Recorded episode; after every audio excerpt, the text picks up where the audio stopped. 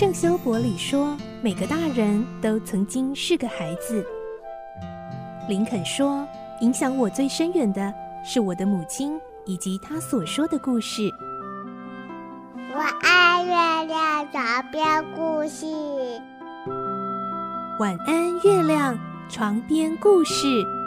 小青姐姐邀请每一位大孩子、小孩子一起听故事，不管多忙，也要和你一起听故事。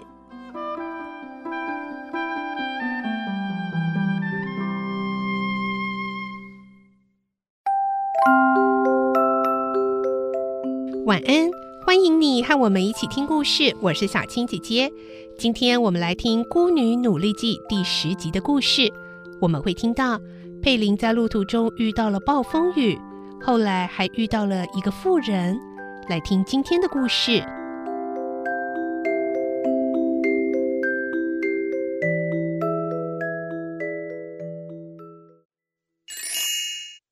孤女努力记》第十集。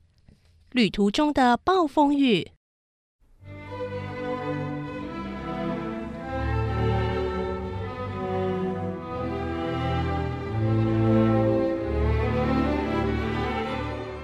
过了一会儿，从老远的天际飘来一片云，瞬时间太阳被遮住了，四周立刻暗了下来。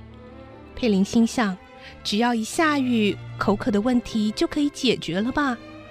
可是，在雨还没降下之前，一阵大风扫过田野，接着雷声隆隆。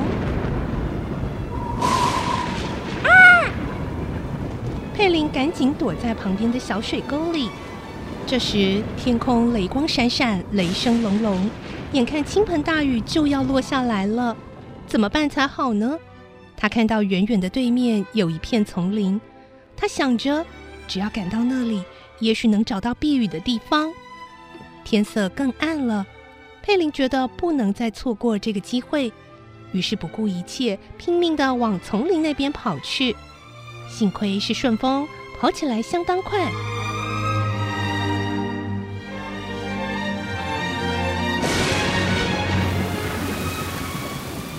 然，震耳欲聋的一声雷响，把佩林吓得站住了。接着，倾盆大雨降落下来。佩林使出所有的力量跑进树林里，树林里到处黑漆漆的。正巧面前闪过一道电光，他看到不远处有一间小屋，就朝着那小屋加快脚步走过去，往门上一扑，门就打开了。他直接倒在一堆木屑上，因为他实在太疲累了。这时，屋外雷雨交加，小屋子震动得很厉害。再一次闪电过后，佩林顿时失去了知觉。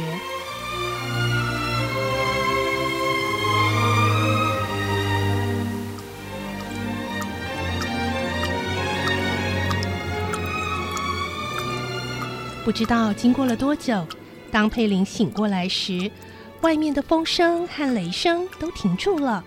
只有小雨还不停地下着，佩林提心吊胆地走出去一看，门外不远的那棵大榉树已经被连根拔起，倒在那里。他吃了一惊，心想：万一这棵大树倒在屋顶上，我不是已经完了吗？这是上帝的保佑，佩林衷心感谢着。他伸出手来，捧着沿着屋檐滴下的水，喝了几口。心神才稍微镇静下来。外面还下着雨，他当然不能冒雨出发，所以又走回屋里，躺下去睡觉。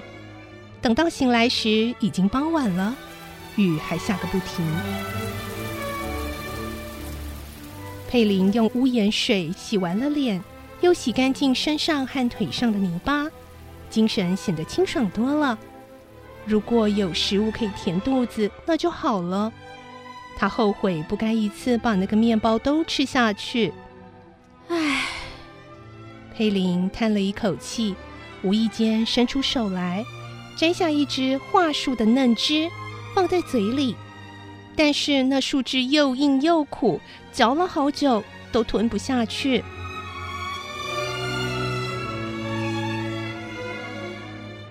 夜晚来临了，到处都黑漆漆的。佩林害怕森林中会有野兽跑出来，于是，在屋里找到一根木棍，当做防身之用。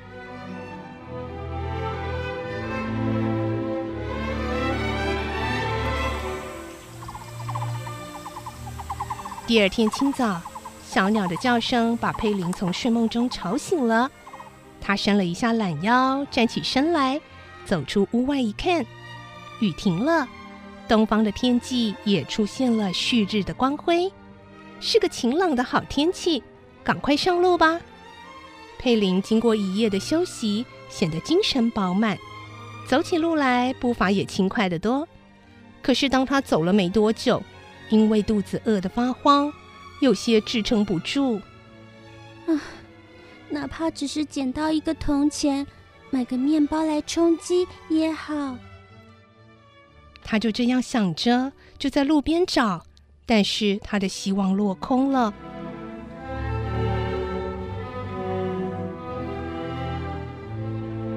他走一会儿，歇一会儿，好不容易来到了一片豌豆田，有一个妇人指挥着四个年纪和佩林差不多的小姑娘，在那里摘着豌豆。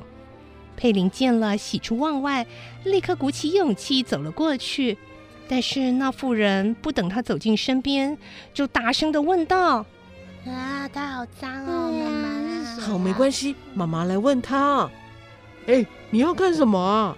佩林小心翼翼的回答：“我想帮您做事。”“哎，我们人手已经够了。”“我什么事都可以做，钱多钱少都没有关系。”嗯，妇人把佩林浑身上下都打量了一番。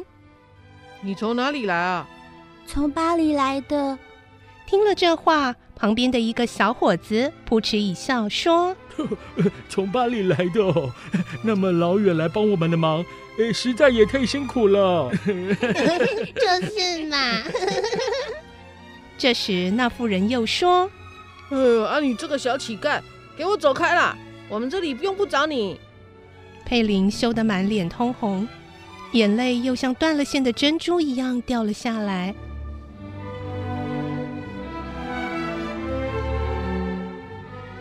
想当初从巴黎出发时，以为钱用完了，只要在路上随便找个工作就可以糊口，哪知道这方法根本行不通。佩林擦干眼泪，拖着沉重的脚步离开了那里。这时候，太阳火辣辣的照射在他的头顶上，他又饿又热，几乎快要晕倒了。最后只得咬紧牙关，勉强挨过一个小村庄。只见村里的人都用一种不屑的眼光盯着他，他羞愧地低下头，匆匆忙忙走过去，直到没有人的地方，才敢在路边的一块石头上坐下来休息。这时，他热得不断冒汗。很想找个阴凉的地方歇息，于是不得不支撑着站起来。最后，他走进一片树林里，就在那开着不知名的花丛里，枕着手臂，昏昏入睡了。